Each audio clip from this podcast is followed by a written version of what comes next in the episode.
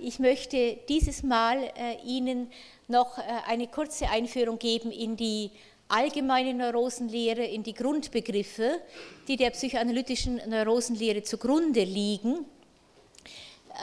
Eine Einführung, mit der wir das letzte Mal bereits angefangen haben, um das nächste Mal dann auf spezifische Krankheitsbilder äh, einzugehen äh, und hier zunächst äh, auf die Hysterie.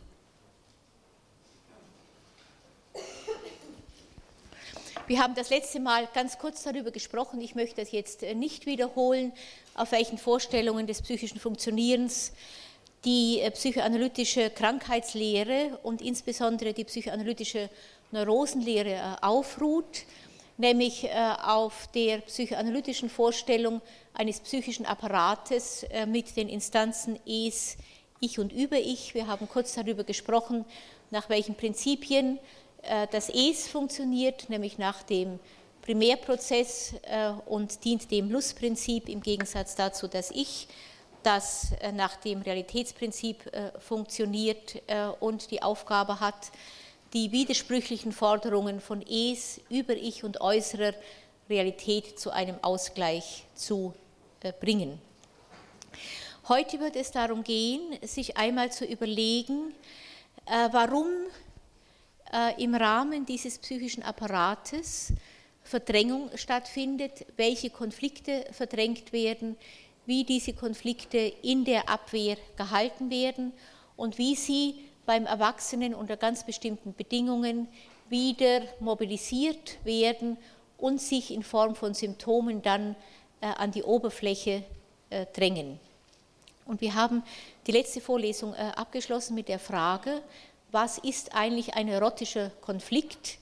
Denn äh, als Zentrum der psychischen Krankheitslehre dient die Kategorie des neurotischen äh, Konfliktes die sich dann unter bestimmten Bedingungen in neurotischen Symptomen äh, äußert. Es war nach der letzten Sitzung dann die Frage, die an mich herangetragen worden ist, ob man in der psychoanalytischen Krankheitslehre denn immer nur von solchen neurotischen Konflikten spricht, die ihre Wurzel äh, in der Kindheit haben, oder ob man darüber hinaus äh, als Psychoanalytiker mit äh, den Kategorien der Krankheitslehre nicht auch etwas beitragen kann äh, zu der Auseinandersetzung des Individuums mit dem eigenen Über-Ich und mit der umgebenden Gesellschaft, wie sie jeden Tag äh, funktioniert. Ich habe dann den Kollegen gefragt, ob er ein Beispiel hat für einen Konflikt, an den er in diesem Moment denkt, der vielleicht nicht unbedingt also die Kategorie neurotischer Konflikt äh, verdient. Wir sind dann äh, also beliebig, nicht man kann beliebig viele Beispiele natürlich nennen in diesem Zusammenhang, zum Beispiel auf einen Konflikt äh, gekommen, den jeder äh, oder jede empfinden muss, die verheiratet ist äh, und während ihrer Ehe sich verliebt in einen anderen Mann oder in eine andere Frau. Äh, und nun vor dem Dilemma steht, ich nenne es ausdrücklich in dem Kontext jetzt nicht Konflikt, sondern Dilemma, wie mit diesen zwei Beziehungen umzugehen, die spätestens dann, wenn die Ehefrau oder der Ehemann bemerkt hat, dass es sich um zwei Beziehungen handelt, die die Ehefrau oder der Ehepartner eingegangen ist, nach einer Lösung verlangen. In der Regel gelingt es nicht, eine solche Doppelbeziehung über längere Zeit äh, nach dem Entdecktwerden letzten Endes äh, aufrecht äh, zu erhalten. Und man kann über lange Zeit natürlich in einen großen Konflikt geraten, weil man einerseits also nicht die Familie, möglicherweise nicht die Kinder, die in der Familie sind, vielleicht auch nicht die Gefühle, die man weiter seiner Ehefrau entgegenbringt, die ganze Geschichte, die man gemeinsam erlebt hat, wenn man 10 oder 20 Jahre verheiratet ist, äh, aufgeben möchte. Man möchte aber auch nicht äh, aufgeben, das sexuell-erotische äh, Glück mit dem oder der Geliebten und auch nicht die Erfahrung, dass es also neben der Beziehung in der Familie andere interessante, in der Regel verschiedengeschlechtliche Erfahrungen gibt, die dieses Leben ungemein bereichern und an die man manchmal auch wirklich mit allen Fasern seines Wesens gebunden ist. Ein solcher Konflikt oder ein solches Dilemma ist per Definition kein neurotischer Konflikt, obwohl sich äh, in die äh, Erfahrung dann der konfliktuösen Spannungen äh, Dinge einmischen können, die man möglicherweise mit einem neurotischen Konflikt in Verbindung bringen kann. Aber das Zögern, wie entscheide ich mich? Wovon verabschiede ich mich? Äh, was heißt es, mein Leben in der einen oder anderen Form weiterzuleben? Was bedeutet es, wenn ich äh, einer Partnerin oder einem Partner Treue verspreche, auch wenn man weiß, dass dieses Treueversprechen heute in der Regel nicht mehr äh, bis zum Tode dauert? Was heißt es trotzdem mit diesem Treueversprechen, auch wenn wir es innerlich mehr oder minder vielleicht zeitlich begrenzen, zu verzichten auf alle anderen beglückenden Beziehungen, die man gleichzeitig äh, eingehen äh, könnte. Das sind äh, ubiquitäre Konflikte, man könnte auch vielleicht sagen Dilemmas, denen jeder von uns in verschiedenen Zeiten seines Lebens ausgesetzt ist und die, und das ist das Entscheidende, nicht dazu führen müssen, dass jemand im Rahmen jetzt zum Beispiel dieser ehelichen Konfliktsituation, die ich gerade beschrieben habe, neurotische Symptome entwickelt. Der Mann oder die Frau kann depressiv werden, der Mann oder die Frau kann eine Reihe von Möglichkeiten bedenken, wie man die beiden Beziehungen noch eine Zeit lang aufrechterhalten kann und so weiter. Aber sie wird keinen Grund haben, ein neurotisches Symptom zu entwickeln, äh, wahrscheinlich auch nicht äh, eine Form der depressiven Verstimmung, die man neurotische Depression nennt. Bei einer neurotischen Depression können Sie in der Regel nicht angeben, warum Sie depressiv sind.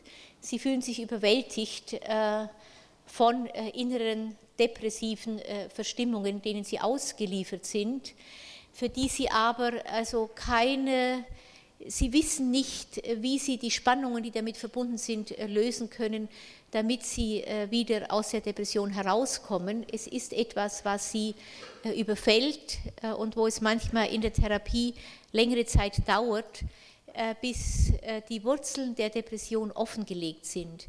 Das ist etwas ganz anderes als das Dilemma, was ich gerade beschrieben habe. Ich denke, dass wenn wir später noch darüber sprechen, welche auslösenden Konfliktsituationen äh, es gibt, die einen solchen verdrängten äh, Konflikt remobilisieren, wird noch deutlicher werden, warum äh, Menschen in bestimmten Situationen neurotische Symptome entwickeln, die dann in der Regel in einer Therapie angegangen werden müssen und warum es daneben ubiquitäre, das ganze Leben begleitende äh, Dilemmas äh, gibt, äh, mit denen wir versuchen, immer wieder neu in der einen oder anderen Weise fertig zu werden. Wenn ich sage neurotischer Konflikt, dann geht es immer darum, dass bestimmte Triebwünsche und die damit äh, verbundenen Vorstellungsaffektkomplexe. Äh, ich habe das hier mal angeschrieben. Wenn ich Triebwunsch sage, gehen Sie bitte immer davon aus, äh, dass daran natürlich bestimmte Vorstellungen gekoppelt sind, dass daran äh, Affekte gekoppelt sind, dass daran äh, bestimmte körperliche Reaktionen gekoppelt sind. Wir kommen noch darauf. Beim neurotischen Konflikt äh, geht es ganz elementar darum, dass bestimmte Triebwünsche in der Kindheit verdrängt werden mussten. Verdrängung ist zunächst mal ein Oberbegriff äh, für die Abwehr. Verdrängt werden mussten und äh, von da an unter der Grenze zum Ich verschlossen bleiben, wenn Sie so wollen. Verdrängte Triebwünsche können unter normalen Bedingungen also nicht mehr ins Ich zurückkehren. Sie sind äh, im Unbewussten, wenn Sie so wollen, äh, aufgehoben, um später unter bestimmten Bedingungen dann äh, möglicherweise wieder lebendig zu werden. wir sollten zunächst darüber reden, was ein erotischer Konflikt ist und wie dieser Konflikt in der Kindheit, und zwar in der frühen Kindheit, so würden die Psychoanalytiker sagen, bis etwa zum Alter von sechs Jahren, in der Regel den Anfang nimmt, um sich dann im Lauf des weiteren Lebens in der Regel in einer bestimmten Weise fortzuentwickeln. Also Sie sollten jetzt äh, nicht davon ausgehen, dass alles entscheidend im menschlichen Leben in der frühen Kindheit passiert äh, und im späteren Leben letzten Endes wieder äh, angerührt werden kann, sondern es gibt zwischen dieser ersten Verdrängung und den Erfahrungen der Folgezeit natürlich Verbindungen, unter denen manche Verdrängungen dann letzten Endes unter Umständen nicht mehr notwendig werden äh, und unter denen man unter Umständen auch neue Erfahrungen macht, die diese äh, ursprüngliche äh, Verdrängung in irgendeiner Weise in den Hintergrund treten lassen. Ich habe drei Konflikte angeschrieben. Ich habe das letzte Mal schon gesagt, dass man also die Konflikte ganz verschieden einteilen kann. Sehr schön. Äh, man kann sie einteilen einmal in den Triebkonflikt, von dem ich gerade schon gesprochen habe, und man kann davon abheben einen Autonomie-Abhängigkeitskonflikt und einen narzisstischen Konflikt. Die beiden weiteren äh, Konflikte sind äh, im Laufe der Entwicklung der psychoanalytischen Theorie hinzugekommen oder haben sich weiter ausdifferenziert, während Freude am Anfang nur von Triebkonflikten gesprochen hat. Was wäre ein Triebkonflikt? Ein Triebkonflikt rankt sich äh, in aller Regel äh, entweder äh, um sexuelle oder um aggressive Wünsche.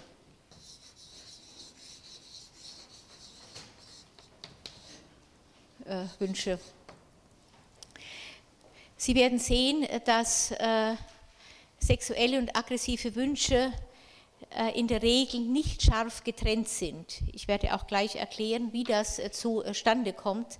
Aber um sich äh, zu überlegen, wie Triebwünsche beschaffen sein können, ist es gut, aus mehr didaktischen Gründen die beiden zunächst zu trennen. Und ich fange mit aggressiven Reaktionen an, die ein Kind erlebt und die es äh, unter bestimmten Bedingungen äh, nicht benennen äh, oder nicht äh, äußern darf, weil es Angst haben muss, dass wenn es aggressive Reaktionen, ich nenne es jetzt ausdrücklich nicht Wünsche, weil man sonst äh, auf die Frage äh, gestoßen wird, äh, ob es wirklich aggressive Wünsche gibt oder ob die Aggression immer schon eine Reaktion ist auf ein Verbot, was von außen kommt und was möglicherweise dann natürlich auch den sexuellen Sektor betreffen kann. Ein Kind kann in der Beziehung zur Mutter und oder in der Beziehung zum Vater sehr früh erleben, dass es in der ganzen Abhängigkeit, in der es als Kind von den Eltern steht, äh, aggressive äh, Impulse nicht oder nur in ganz verdeckter Form äh, äußern kann. Jeder von Ihnen wird solche Erfahrungen in der Kindheit gemacht haben. Wie weit die Empfindung eines solchen Verbotes dann dazu führt, dass aggressive Triebwünsche mehr oder minder ganz verdrängt werden und die heranwachsende Tochter zum Beispiel dann nach außen als ein ganz braves, gefügiges Kind äh, imponiert, das, wie die Mutter dann vielleicht sagen würde, nie in ihrer ganzen Kindheit irgendwelche Schwierigkeiten äh, den Eltern äh, gemacht hat. Ob diese Verdrängung also so äh, ganz funktioniert äh, oder ob sie also nur Teile der Aggression äh, betrifft äh, oder nur Äußerungen von Aggression in einer ganz massiven Form, das müsste man im Einzelnen dann jeweils ansehen. Aber ein kleines Kind, ich sage jetzt einmal eine kleine Tochter, weil das implizit ausgesprochene Verbot der Eltern, keine Aggression zu empfinden gegenüber Jungen, in der Regel weniger massiv ist als gegenüber Mädchen. Es gibt Untersuchungen, die mittlerweile ganz klar beweisen, dass Eltern im Dialog mit kleinen Kindern, also Kinder, die gerade so etwas entwickeln können wie eine eigene Erzählung, ein eigenes Narrativ, dass in solchen Erzählungen, die dann zwischen Mutter und Tochter oder zwischen Mutter und Sohn oder zwischen Vater und Tochter oder Sohn stattfindet, in der Regel gegenüber Jungen äh, aggressive Affekte wiederholt werden, ein Stück weit verstärkt, äh, bis hin äh, zu der Botschaft, dass man also im Rahmen von Streit auch Rache nehmen darf. Das heißt nicht, dass die Eltern das akzeptieren, aber sie handeln so, äh, dass der Junge die Botschaft bekommt, dass das Gefühle sind, die existieren, und mit denen man umgehen äh, muss, während äh, ähnliche Verstärkungen mit dem Mädchen praktisch überhaupt nicht stattfinden.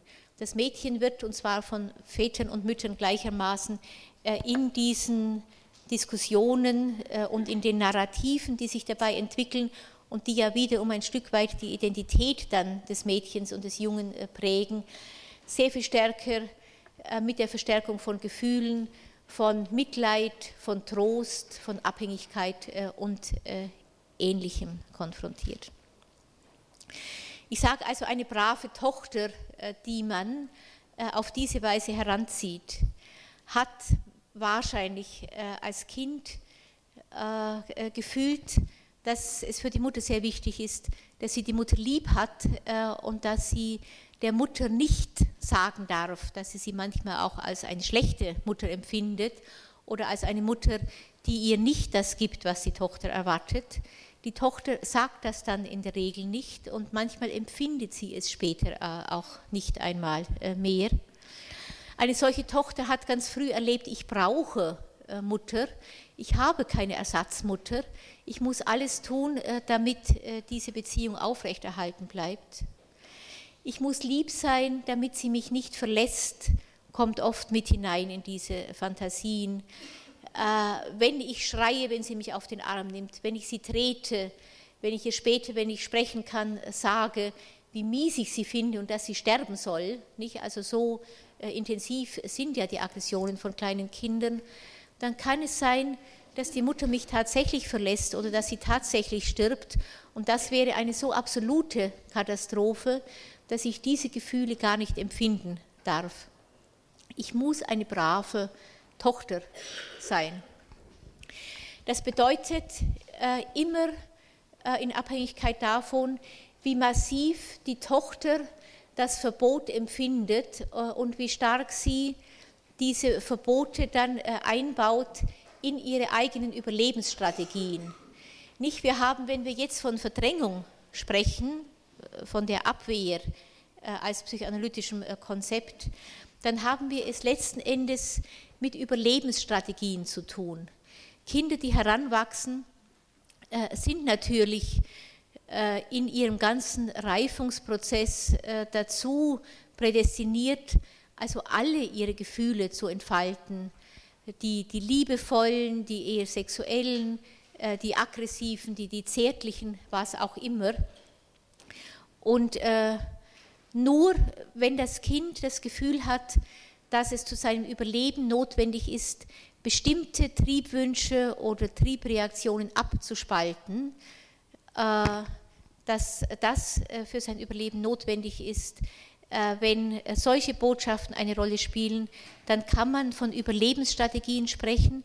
Ich denke, dass es vielleicht ganz wichtig ist, also die Abwehr ein Stück weit äh, auch äh, mit diesem Etikett zu versehen, um zu zeigen, wie notwendig diese Abwehr ist und dass wir es bei einem erwachsenen Patienten, zum Beispiel bei einer dann braven, gefügigen Frau, letzten Endes mit einem Menschen zu tun haben, der uns indirekt gleichzeitig zeigt, dass das seine Art war zu überleben und dass er, wenn Sie so wollen, so tüchtig war, äh, diese Verdrängung zu leisten und auf diese Weise überlebt hat.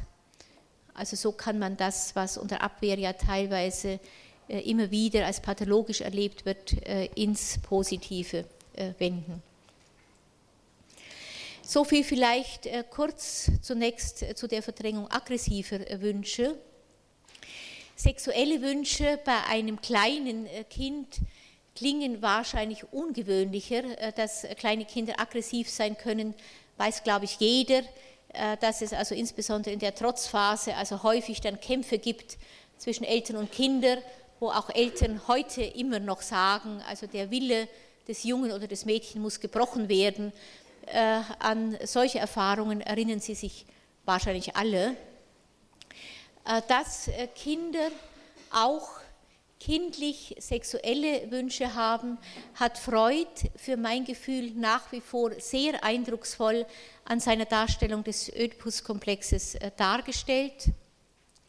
Der Oedipus-Komplex, der ganz kursorisch äh, formuliert darin besteht, dass ein Kind, wenn es den Geschlechtsunterschied entdeckt, äh, natürlich auch die Frage stellt, was heißt es, dass ich Junge oder Mädchen bin, welches, welche Wünsche sind damit verbunden äh, eigene Wünsche und Wünsche, die sich auf das andere Geschlecht äh, richten, Wünsche, die ich,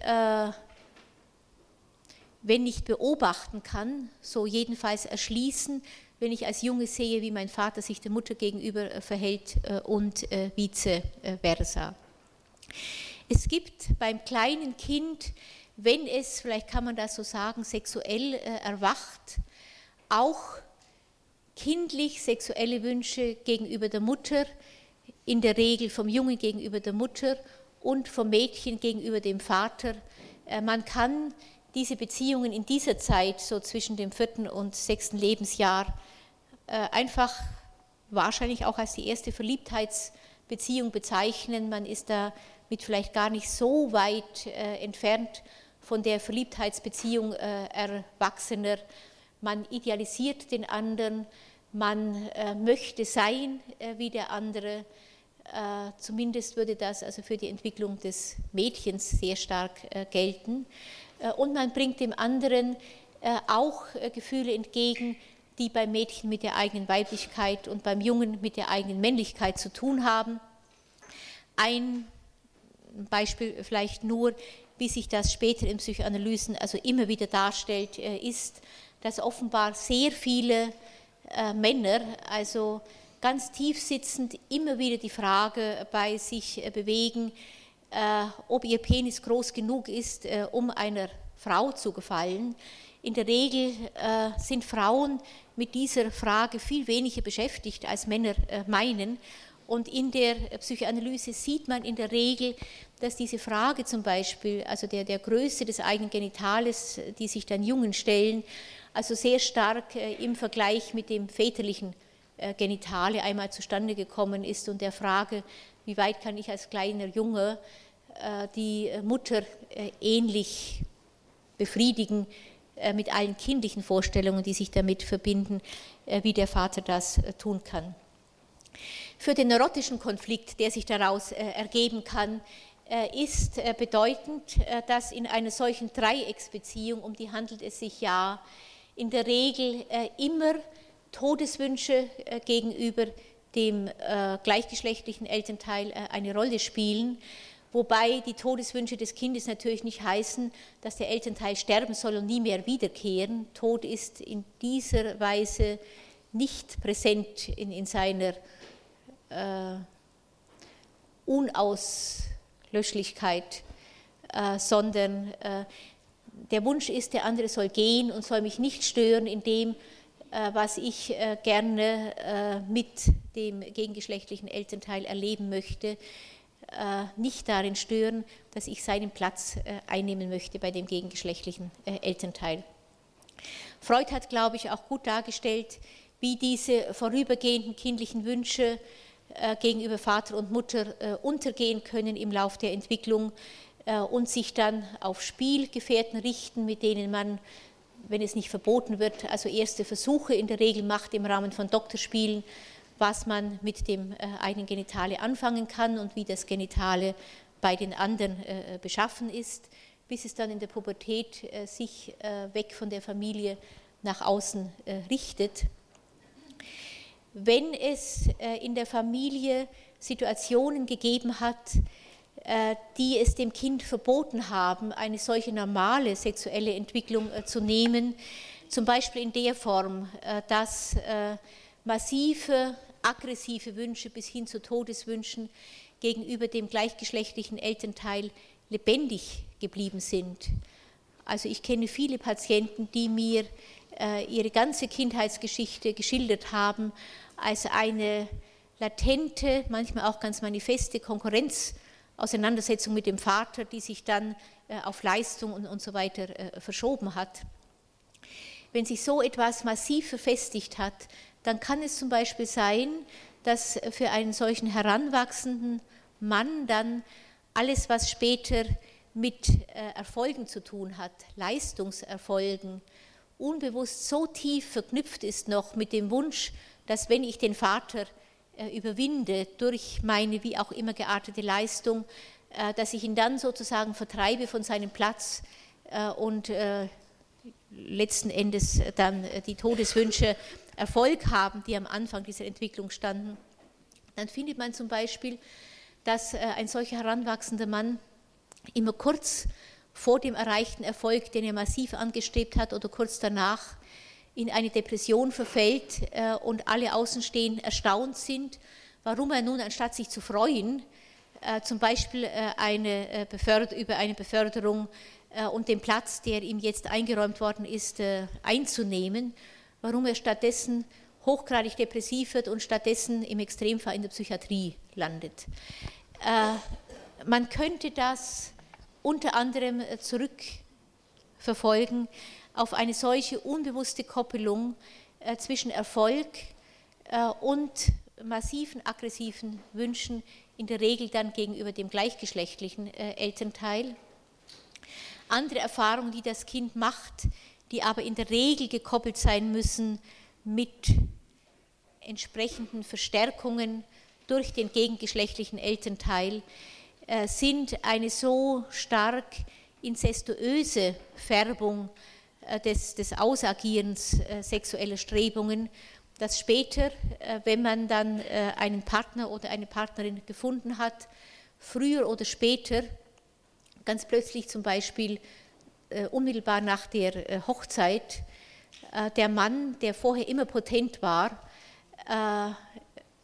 also sich als impotent äh, erweist, äh, etwas, was er selber sich nicht erklären kann, was die Frau, die ihn geheiratet hat, sich nicht erklären kann und was sich Außenstehende nicht erklären können, bis man unter Umständen in der äh, Psychoanalyse dann sieht, dass die Tatsache, dass er jetzt genauso wie sein Vater mit der Partnerin verheiratet ist, wobei die Heirat ja häufig auch im Zusammenhang dann mit einem schon gezeugten Kind heute zustande kommt, dass das plötzlich äh, eine so enge Verbindung, äh, bekommt äh, mit einem Wunsch, der in der Kindheit verboten war, der ein Stück weit erlebt wurde, aber der verboten war und den man deshalb aufgegeben hat, in diesem Falle wahrscheinlich eher verdrängt, dass es plötzlich für einen Außenstehenden unerklärlich wird, warum die sexuellen Wünsche jetzt, wo die Möglichkeit gegeben wäre, nicht erfüllt werden können. Man kommt dann also häufig auf solche inzestuöse äh, Prägungen.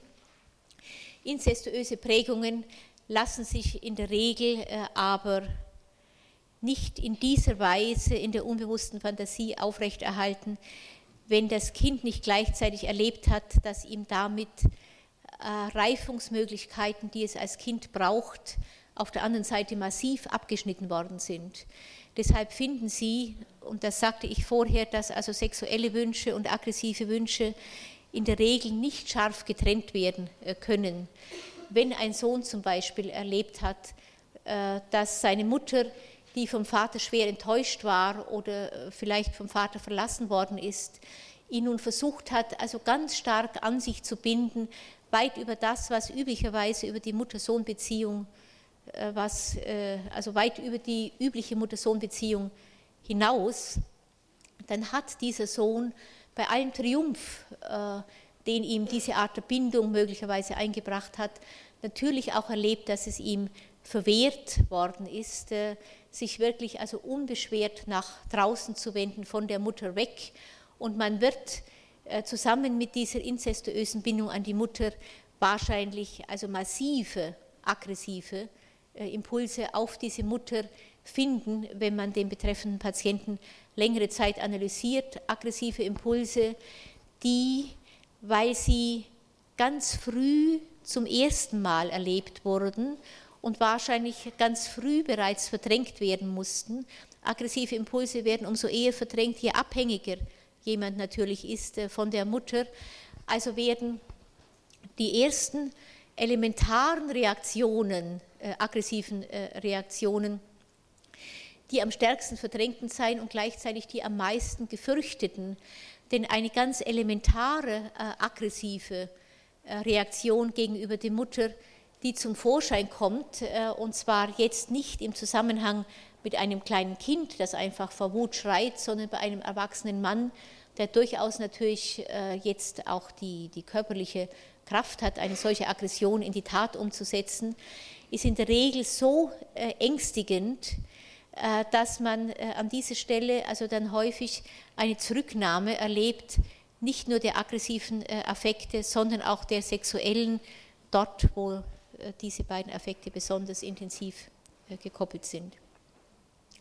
So viel vielleicht jetzt zu den Beispielen, die ich zu den Triebwünschen bringen wollte, die sich unter bestimmten kindlichen Bedingungen zunächst aus dem Bewusstsein aus dem Bewusstsein verdrängt werden und die dann später wiederum unter bestimmten Bedingungen äh, sich an die Oberfläche drängen.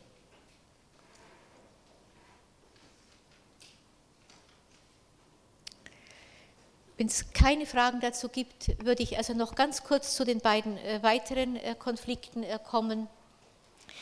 Wenn Sie möglicherweise einmal das Buch von Menzos lesen über neurotische Konfliktverarbeitung, dann sehen Sie, dass Menzos davon ausgeht, dass man den Autonomie-Abhängigkeitskonflikt sozusagen als Oberbegriff für alle anderen Konflikte, auch für den Triebkonflikt nehmen kann. Ich habe ihn hier getrennt aufgeführt, äh, vor allem deshalb, weil äh, ich immer wieder die Erfahrung gemacht habe, dass man Konflikte zwischen Autonomie und Abhängigkeit sehr viel leichter denken kann als Erwachsener, äh, als äh, Triebkonflikte, wie ich sie gerade beschrieben habe. Und dann wird diese ganze Anamnese eines solchen Patienten dann so entkleidet, also von den drängenden Wünschen, die natürlich auch hinter einem solchen neurotischen Symptom stehen.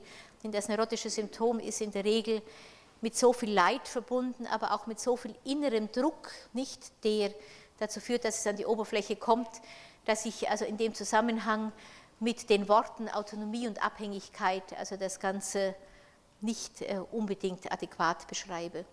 Deshalb habe ich die Triebwünsche äh, jetzt vorneweg genommen.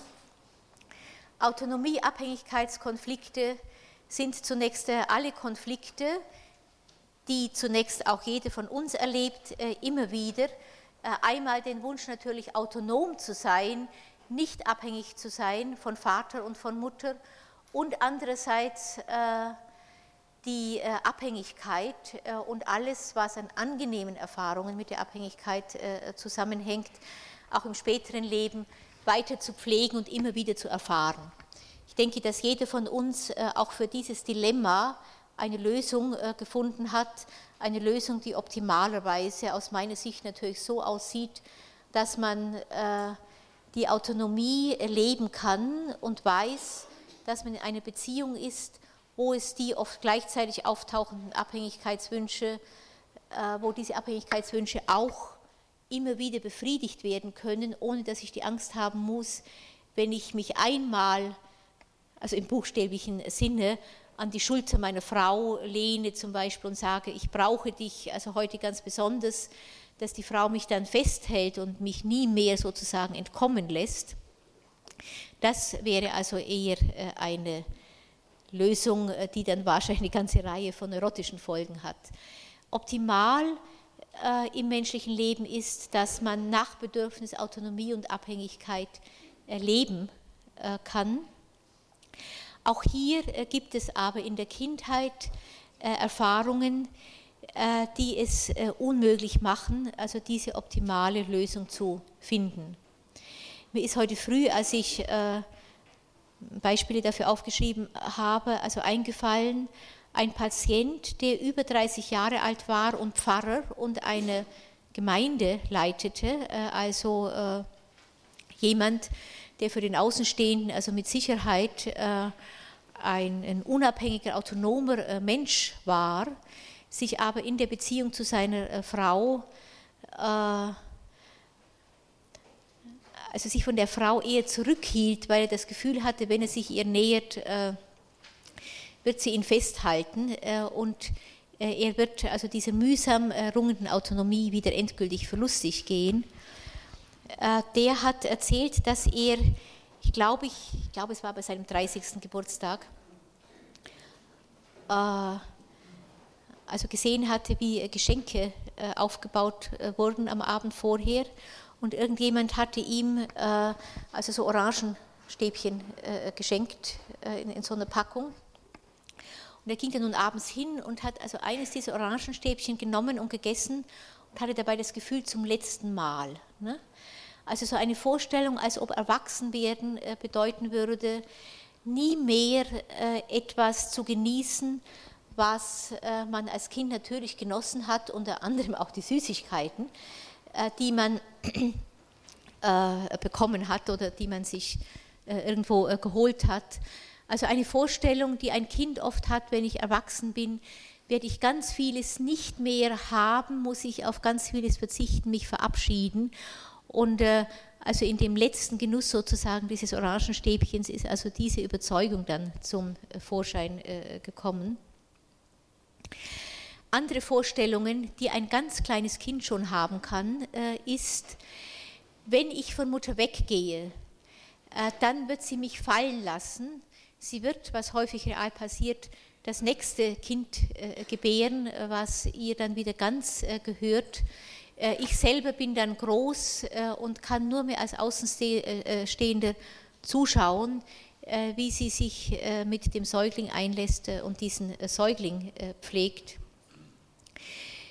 Wenn ich von Mutter weggehe, wird niemand mehr für mich sorgen und als kleines Kind weiß ich natürlich, dass ich die mütterliche Fürsorge brauche. Sehr oft wird beschrieben, äh, gerade bei neurotischen Patienten oder bei Patienten, die noch schwerer krank geworden sind und eine Borderline-Störung haben, dass sie als Kind die Erfahrung gemacht haben, dass in dem Moment, wo sie so selbstständig waren, dass sie von Mutter weggehen konnten und wichtige Erfahrungen in ihrem Leben auch mit anderen machen, das kann man mit drei, vier Jahren, dass die Mutter so enttäuscht war von diesem Kind, das sich ein Stück weit verselbstständigt hat, dass sie sehr schnell das nächste äh, geboren hat oder das Kind sonst in irgendeiner Weise einfach hat fallen lassen. Also mit der latenten Botschaft, entweder du bleibst äh, auf meinem Arm oder du musst schauen, wie du alleine zurechtkommst. Äh, was bedeutet, dass man dem Kind die Möglichkeit nimmt, auf seine spezifische Weise immer wieder zu versuchen, wie weit kann ich weggehen von Mutter und wie weit kann ich von wieder zur Mutter zurückkehren, wenn mir danach ist und wenn ich von ihr Trost brauche, wenn ich äh, sie brauche, um bei ihr äh, aufzutanken äh, und ähnliches. In dem Zusammenhang entsteht dann das, was ich vorher schon bei den sexuellen Wünschen beschrieben habe. Wenn das Kind das Gefühl hat, dass es sich nicht seiner Reifung gemäß entwickeln darf und von Mutter weggehen, in der Hoffnung, äh, dass die Mutter es ein Stück weit begleitet oder zur Verfügung steht, wenn es zurückkommen will. Wenn es also sozusagen zwangsläufig bei Mutter bleibt, weil das seine Überlebensschlussfolgerung äh, ist oder seine Überlebensstrategie, dann äh, ist diese erzwungene Symbiose, um so etwas handelt es sich ja in der Regel ebenfalls mit massiver Wut verbunden. Und im späteren Leben werden Sie dann sehen, äh, dass es oft also ganz tragisch ist, äh, wie solche dann äh, Erwachsenen, Individuen, Männer und Frauen, sich innerlich an die Mutter festgekettet fühlen, teilweise auch mit erheblichen Schuldgefühlen, die sie immer wieder zurück zur Mutter treiben. Unter anderem deshalb, weil eine Trennung in der Regel bedeutet, dass man gegenüber dem Objekt von dem man sich abhängig fühlt, auch Aggressionen entwickeln kann.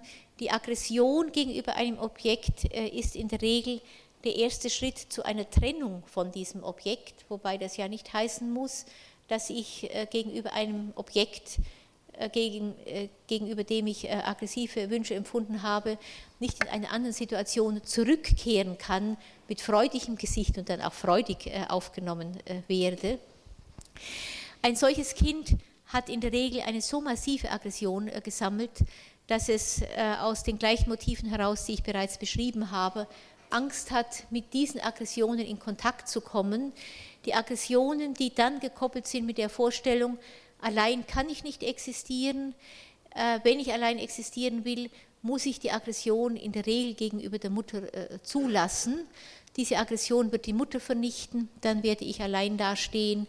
Oder aber äh, ich werde, wenn ich die Mutter vernichtet habe, da sind immer Fantasien dabei, magische Fantasien, dass die eigene Aggression ganz mächtig ist und die Mutter vernichten könnte dann werde ich wahnsinnige Schuldgefühle haben, weil äh, kein Kind und auch kein Erwachsener natürlich äh, ruhig damit weiterleben kann, dass es durch seine Entfernung äh, die Mutter vernichtet hat.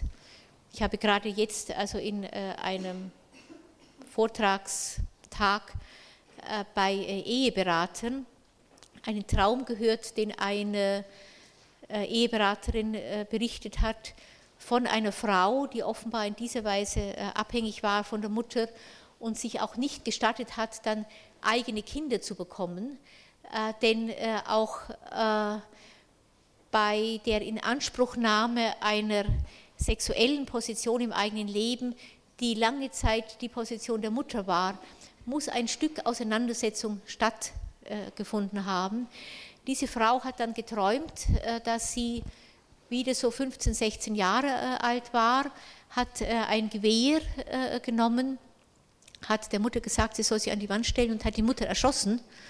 Und danach hat sie Schuldgefühle gehabt. Gott sei Dank kann man als Psychoanalytiker nur sagen, die Eheberaterin meinte, dass das noch ein guter Traum gewesen sei, weil dieser Traum nun andeute, dass die Patientin sich mit der Mutter auseinandergesetzt hat und äh, diese Auseinandersetzung in dem Traum offenbar zu einem glücklichen äh, Abschluss gebracht hat, dass das kein glücklicher Abschluss sein kann, sondern zunächst einfach eine überschießende Reaktion, die mit Schuldgefühlen gekoppelt sein muss, äh, Schuldgefühle, die man dann bearbeiten kann und im Laufe der Zeit dann zu einer Form von Trennung hinfinden, die es erlaubt, dass beide überleben. Nicht? So müsste das aussehen. Und so sind aber umgekehrt diese Autonomieabhängigkeitskonflikte also oft sistiert an einem bestimmten Punkt, weil die Aggression äh, verdrängt werden muss. Als drittes narzisstische äh, Konflikte. Narzisstische Konflikte haben immer damit zu tun, äh, einmal, dass das Selbst bedroht ist, äh, das Selbst, dass ich ein Stück weit jedes Mal zum Ausdruck bringe, wenn ich ich sage, ein Selbst, von dem ich, ohne dass ich mir äh, bewusst darüber Rechenschaft ablege, äh, voraussetze, äh, dass es eine Existenz hat äh, in der Zeit, dass es also kontinuierlich existiert äh, und äh, dass ich keine Angst haben muss, dass es irgendwo fragmentiert und auseinanderfällt. Narzisstische Konflikte haben einmal mit Situationen zu tun, die eine so massive Bedrohung für das Selbst äh, bedeuten, dass der Betreffende äh, die äh, Angst hat, dass dieses Selbst per se gefährdet ist. Solche Konflikte kommen manchmal in sehr engen Nähesituationen zustande, wo man nicht mehr das Gefühl hat, also sein eigenes Selbst mit der Vorstellung von äh, eigenen Wünschen festhalten zu können, sondern also zum Beispiel in Fällen extremer Verliebtheit, also das Gefühl hat, äh, dass man sozusagen vom anderen fast aufgesogen wird. Äh, in einer normalen Verliebtheit ist das ein beglückendes äh, Erlebnis, äh, von dem man früher oder später wieder zu sich selbst zurückfindet. wenn das Erlebnis so bedrohlich wird, dass der andere das Gefühl hat, er verliert das, was man Autonomie nennt und äh, geht zurück in eine Form der kindlichen äh, Existenz, äh, in der er noch um diese Art von Selbstkohärenz äh, ringen muss, dann wäre das eine sehr extreme Form eines narzisstischen Konfliktes. Daneben geht es beim narzisstischen Konflikt immer um Selbstwertkonflikte.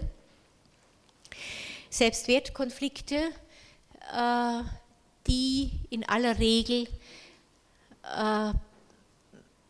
zusammenhängen mit Kränkungen, die jemand erlebt, Kränkungen, die in der Regel schon vorgebahnt sind. Also ich denke, jeder von uns äh, wird bestimmte Formen der Kränkung sehr viel massiver erleben als andere, äh, weil er an der Stelle empfindlich äh, ist. Und empfindlich heißt nur, dass es sich um eine Verwundbarkeit handelt, die schon früher gebahnt worden sein muss.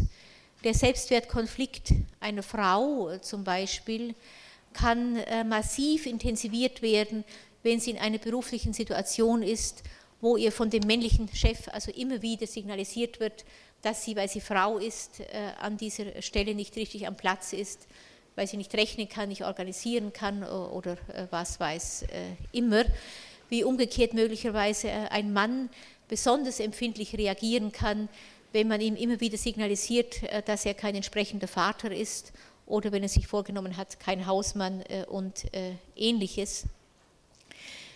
Hinzu kommen in der Regel Situationen, dass bestimmte narzisstische Gratifikationen, mit denen ich über lange Zeit ganz selbstverständlich gelebt habe, plötzlich wegfallen.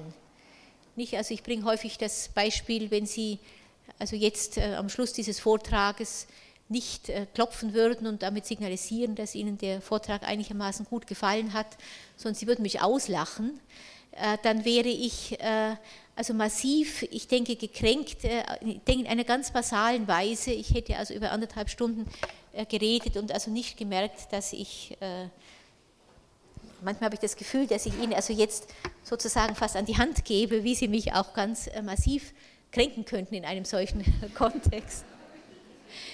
Äh, das wären also solche äh, Erfahrungen, wo der Wegfall einer narzisstischen Gratifikation, mit der man selbstverständlich rechnet, einen plötzlich äh, der Situation aussetzt, dass diese Gratifikationen keinesfalls selbstverständlich sind.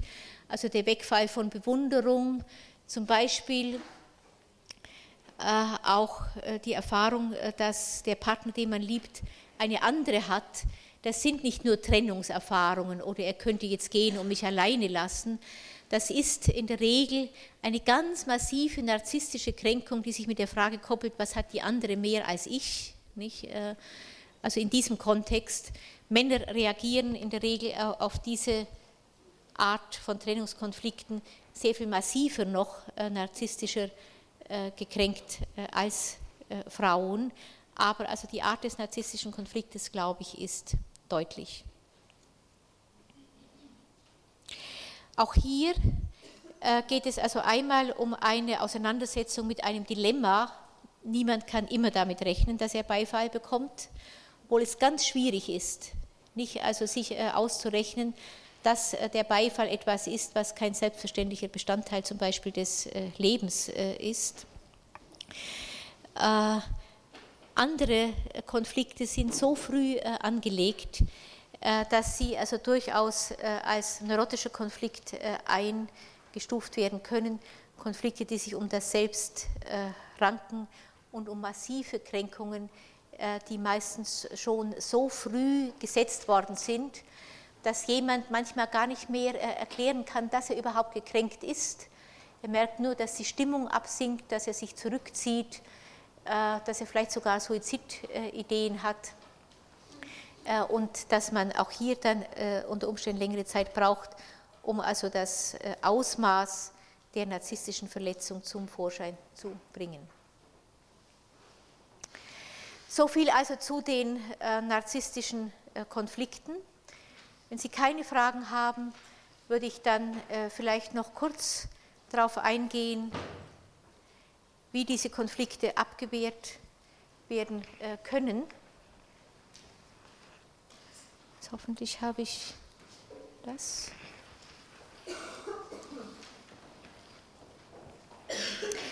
Wenn ich von Abwehr äh, spreche, dann meine ich äh, zunächst also ganz generell nur, dass im Rahmen also der Entwicklung einer solchen Überlebensstrategie äh, bestimmte Vorstellungs-, Affektkomplexe, die äh, mit einem solchen Konflikt zu tun haben, aus dem Ich verdrängt werden und von da an im Es lokalisiert sind.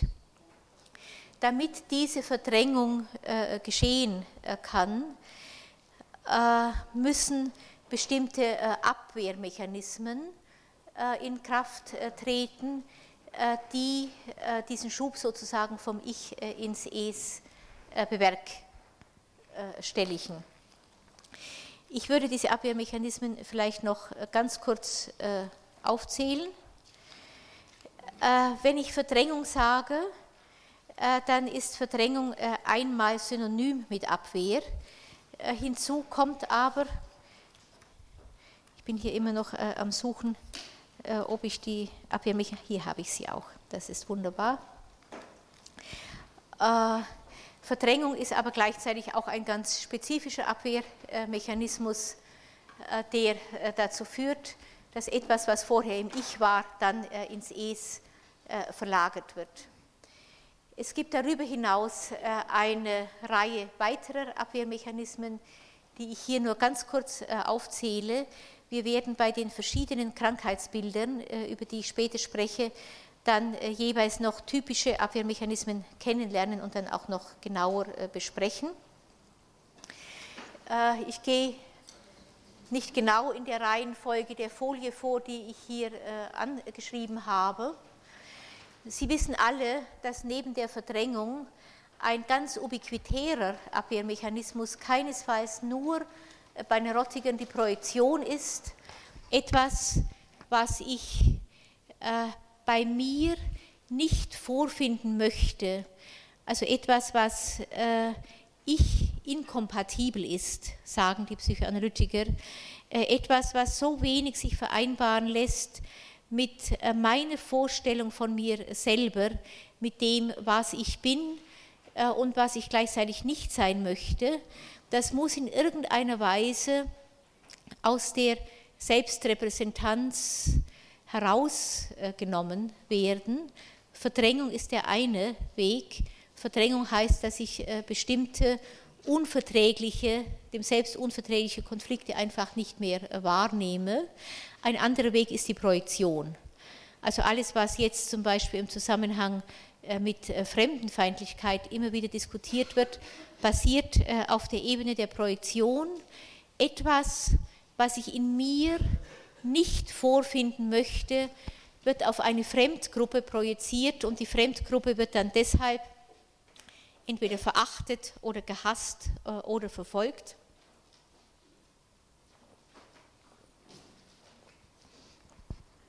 Wenn die Fremdgruppe äh, nicht nur verachtet oder gehasst wird, sondern wenn dieses Hassgefühl äh, in eine Vorstellung von Verfolgung also das geht zunächst in der Regel in die Vorstellung über, äh, dass die Fremdgruppe bedrohlich ist und dass wir uns gegenüber der Fremdgruppe äh, von daher nicht nur abgrenzen müssen, sondern umgekehrt versuchen müssen, die Fremdgruppe zu vernichten.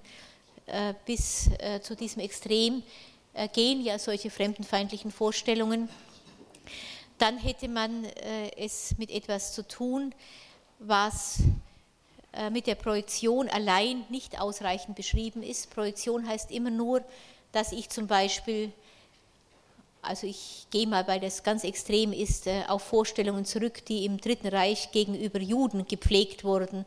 Wenn man sagt, also die Juden sind sexuelle Wüstlinge, nicht, dann heißt es natürlich, dass ich gleichzeitig nicht denken muss, dass äh, solche Triebwünsche auch in mir sind. Äh, der sexuelle Wüstling ist draußen. Die nächste Geschichte ist dann, der sexuelle Wüstling darf nicht in Kontakt kommen mit Frauen, mit denen ich zu tun habe.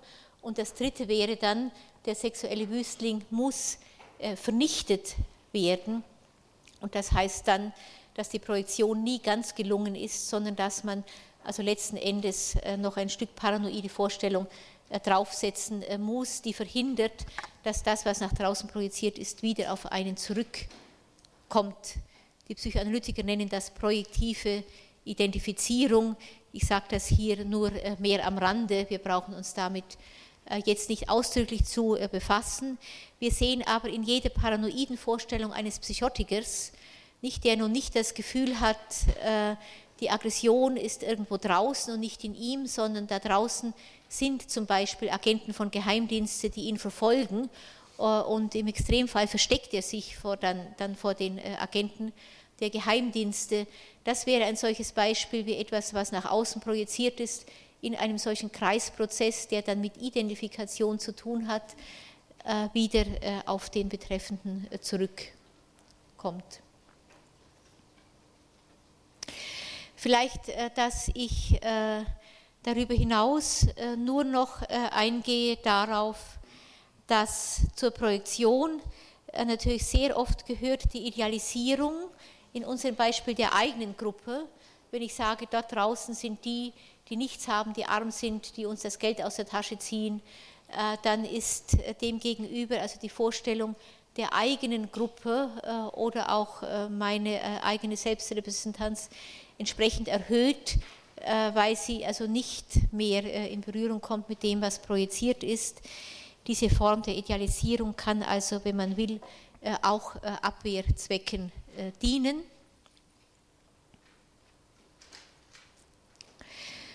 Grundsätzlich kann man sagen, dass Nein, vielleicht sollte ich also noch ein bisschen äh, äh, anders äh, anfangen. Die Abwehrmechanismen, die ich hier aufgeführt habe, lese ich vielleicht ganz kurz vor. Äh, Regression äh, ist äh, ein Abwehrmechanismus, den man vielleicht so verstehen kann, dass jemand, der bei der Entwicklung nach vorne auf bestimmte Hindernisse stößt, zum Beispiel also auf die Schwierigkeit, seine sexuellen Wünsche zu befriedigen, dann in manchen Fällen eine sehr starke Versuchung verspürt, stattdessen zurückzugehen zu anderen Formen der Befriedigung, die bereits in der Kindheit stärker nach dem Lustprinzip funktioniert haben. Das ist eine Vorstellung, die sehr stark von Freud formuliert wurde und bis heute in der äh, Psychoanalyse also immer wieder äh, erwähnt wird, dass jemand, der zum Beispiel also sich sehr stark mit Abhängigkeitskonflikten herumschlägt, äh, möglicherweise in der Entwicklung schon ein Stück weit weiter nach vorne geprescht ist und dort auf solche Hindernisse gestoßen ist, dass er nun, man würde sagen, regrediert zu ganz frühen Abhängigkeitspositionen. Grundsätzlich äh, kann man aber in dem Zusammenhang äh, eine Vorstellung der äh, Vorstellung Affektkomplexe einführen, die dann auch dazu dient, zu zeigen, warum manche neurotische Komplexe dann mehr mit Denken und andere mehr mit Affekt zu tun haben. Äh, ich würde das vielleicht hier äh, ganz gerne schnell zeigen und dann auf die Vorstellung zum Beispiel von Reaktionsbildung äh, und Isolierung zurückkommen. Wenn wir uns fragen, wie ein solcher Konflikt, der verdrängt worden ist, aussieht, dann sieht man, dass er sich zusammensetzt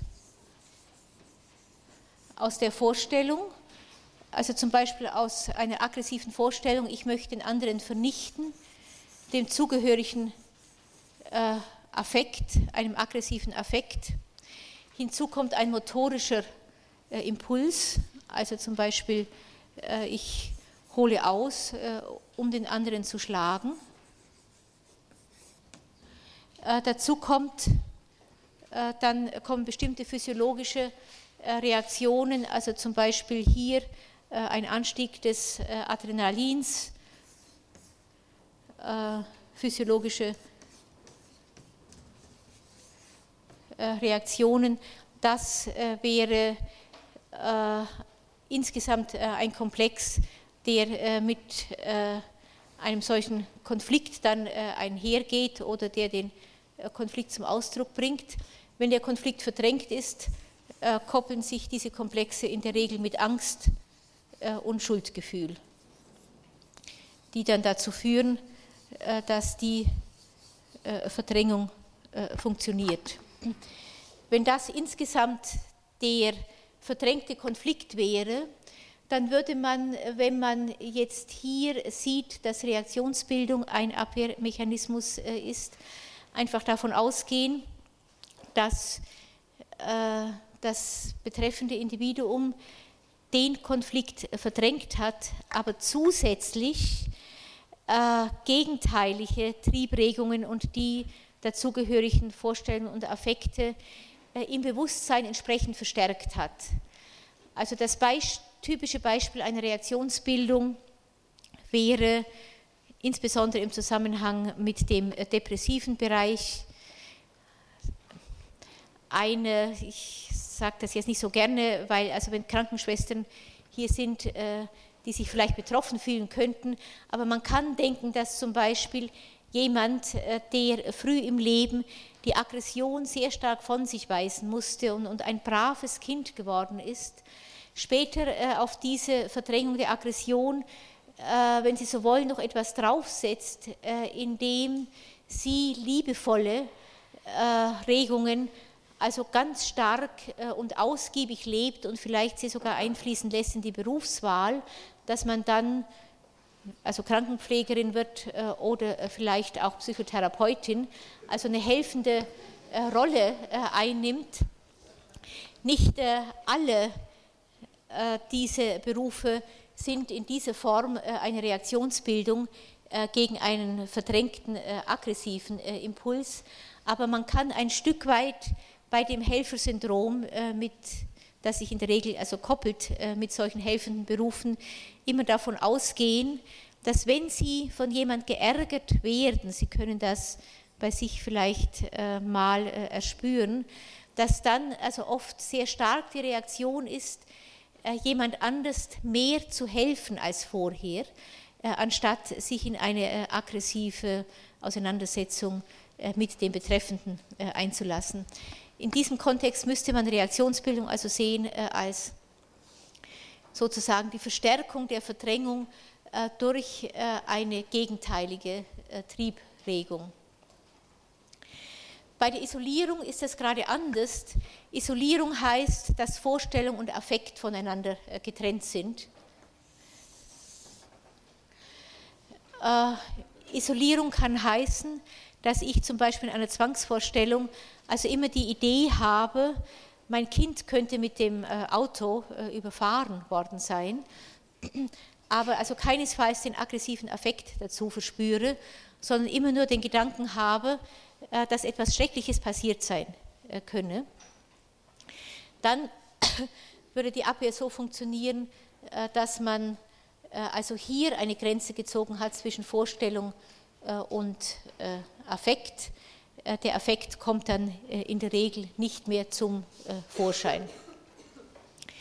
Die weiteren Abwehrmechanismen ungeschehen machen, Wendung gegen die eigene Person und Verkehrung ins Gegenteil sind also ganz stark mit Zwangsneurose und mit Depression gekoppelt, sodass ich darauf in diesem Zusammenhang dann näher eingehen möchte.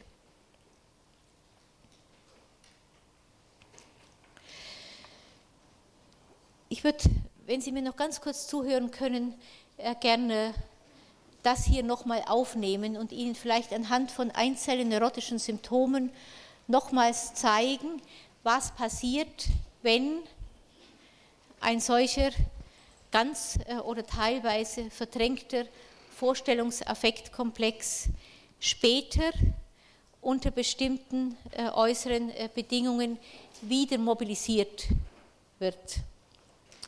Ich habe in dem Skriptum, äh, was manche von Ihnen auch gelesen haben, hier immer das Beispiel äh, gebracht eines kleinen Mädchens, das also ganz früh erlebt hat, dass es der Mutter gegenüber nicht aggressiv sein durfte. Das wäre sozusagen also die Versagung in diesem Zusammenhang. Und das umgekehrt erlebt hat, wenn es ganz brav war, äh, dass es die Mutter dann sehr lieb hatte und dass es von der Mutter auch belohnt wurde. Diese beiden Erfahrungen, also einmal die Versagung, die Mutter hat mich nicht lieb, wenn ich böse bin, wenn ich aggressiv bin, äh, und die Mutter belohnt mich mit Liebe und anderen Dingen, wenn ich ein braves, gefügiges Kind äh, bin, hat also dazu geführt, dass der aggressive Impuls verdrängt wurde. Das Mädchen ist herangewachsen. Das Mädchen ist jetzt eine Frau. Das Mädchen ist vielleicht sogar verheiratet. Das Mädchen hat als erwachsene Frau vielleicht schon ein Kind äh, bekommen und ist nun plötzlich als Mutter mit einem zweijährigen Sohn konfrontiert, der äh, auf der Wickelkommode also die ersten Trotzreaktionen zeigt. Die Trotzreaktion die die Mutter, als sie ein kleines Kind war, also ganz von sich wegschieben musste äh, und die auf die Art und Weise äh, überlebt hat. Jetzt nehmen wir an, dass die Mutter also ein bisschen was weiß äh, mittlerweile von der Erziehung eines kleinen Kindes und dass sie mittlerweile weiß, dass es wichtig ist, dass das Kind lernt, also alle Affekte entsprechend zu entfalten, dass sie dem Kind zwar Grenzen setzen muss, aber dass sie seinen Willen nicht brechen darf dann hat sie nun plötzlich ein Kind gegenüber, das ganz anders als sie als kleines Kind äh, wahrscheinlich also massiv mit ihr äh, in eine Trotzauseinandersetzung geht.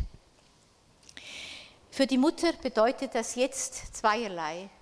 Für die Mutter bedeutet das äh, einerseits, dass sie äh, bei ihrem kleinen Sohn also ganz klar sieht, dass es offenbar geht, dass man solche äh, Affekte äh, hat,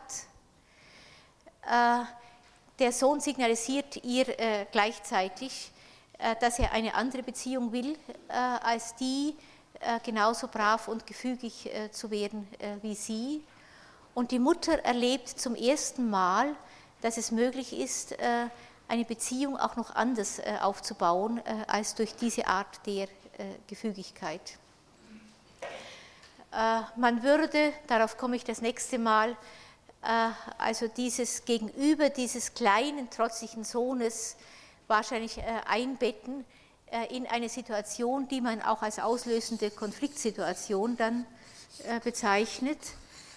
Eine Konfliktsituation, in der massive aggressive Impulse bei der Mutter natürlich mobilisiert werden, die sie dann gegen den Sohn einsetzen möchte, wobei gleichzeitig ganz klar ist, dass die Mutter nicht mehr belohnt wird für ihr eigenes braves äh, gefügig sein. In einer solchen Situation äh, kann es dazu kommen, äh, dass die Mutter äh, bestimmte Symptome entwickelt, die auf den verdrängten Konflikt hinweisen, die aber äh, gleichzeitig signalisieren, dass der Konflikt jetzt nicht ganz ins Bewusstsein übernommen werden kann, sondern weiter äh, abgewehrt wird, sodass immer nur ein Teil dieses Komplexes äh, ins Bewusstsein kommt. Also eine Mutter, was häufiger vorkommt, die in der Situation dann zum Beispiel Zwangsvorstellungen äh, bekommt. Also ich könnte das Kind vergiften oder ich könnte das Kind mit dem Messer verletzen und dann müssen alle Messer und Scheren vom Wickeltisch entfernt werden oder so hat kein aggressives Gefühl, geschweige denn also eine aggressive Motorik, sondern sie muss sich nur zwanghaft äh, immer wieder mit dem Gedanken befassen, dass sie das Kind verletzen könnte und alle Vorsichtsmaßnahmen ergreifen, damit sie also mit dem Messer oder der Schere nicht zusticht. Hier wäre äh, aus dem gesamten Komplex einschließlich der Angst und dem Schuldgefühl nur die Vorstellung äh, ins Bewusstsein getreten. Beim Affekt äh, wäre das also eine ganz äh, andere Geschichte. Äh, eine affektive, also wenn von dem ganzen Komplex nur der Affekt ins Bewusstsein tritt, wäre das also im Zusammenhang mit aggressiven Impulsen ein massiver aggressiver Durchbruch, von dem die betreffende Patientin oder der Patient dann selber gar nicht sagen kann, warum er an dieser Stelle nun plötzlich so aggressiv geworden ist. Ich kenne auch Patientinnen vor allem, die also gequält wurden von einem plötzlichen Weinen, was also nicht zu beherrschen war und was sie äh, überfallen hat, äh, ohne sagen zu können, äh, warum sie weinen und mit welchen Vorstellungen und Affekten dieses Weinen gekoppelt ist. Das wäre also ein Beispiel für das Hindurchbrechen eines Affektes, da der Affekt in der Regel also eine sehr viel massivere Bedrohung darstellt als die Vorstellung findet man das äh, seltener bei den äh, entsprechenden Symptomen. Das gleiche wäre ein Stück weit der äh, motorische Impuls. Den motorischen Impuls als isolierten Teil, also der Gesamtvorstellung, finden Sie also sehr häufig bei Hysterikern.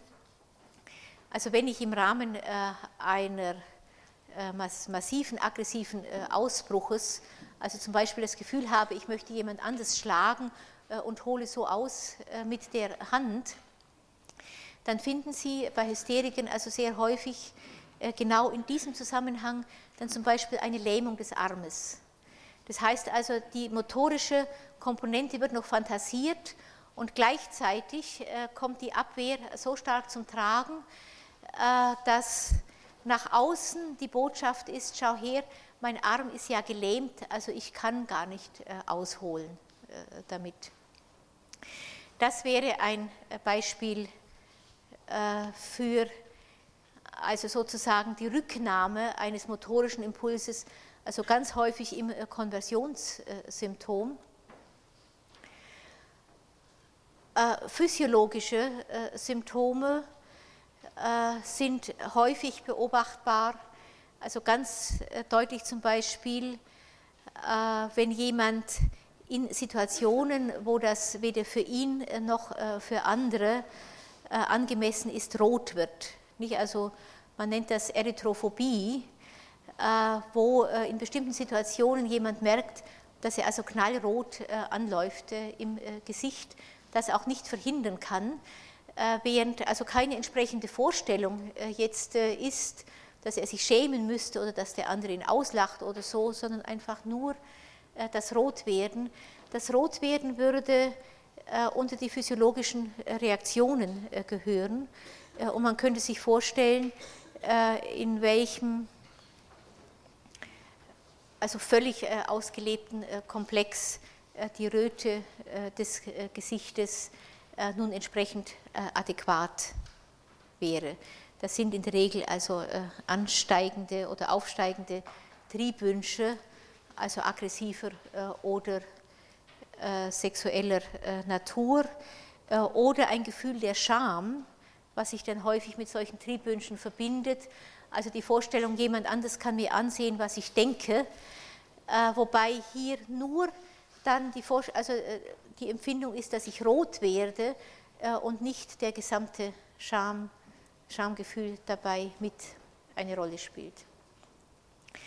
Dazu kämen, äh, weil der Konflikt ja angstbesetzt ist äh, und Schuldgefühle macht, häufig Situationen, wo nur die Angst erlebt wird, also Personen, die nicht mehr auf die Straße gehen können, äh, weil sie das Gefühl haben, dass ihnen dort etwas passiert, die in der Wohnung bleiben müssen.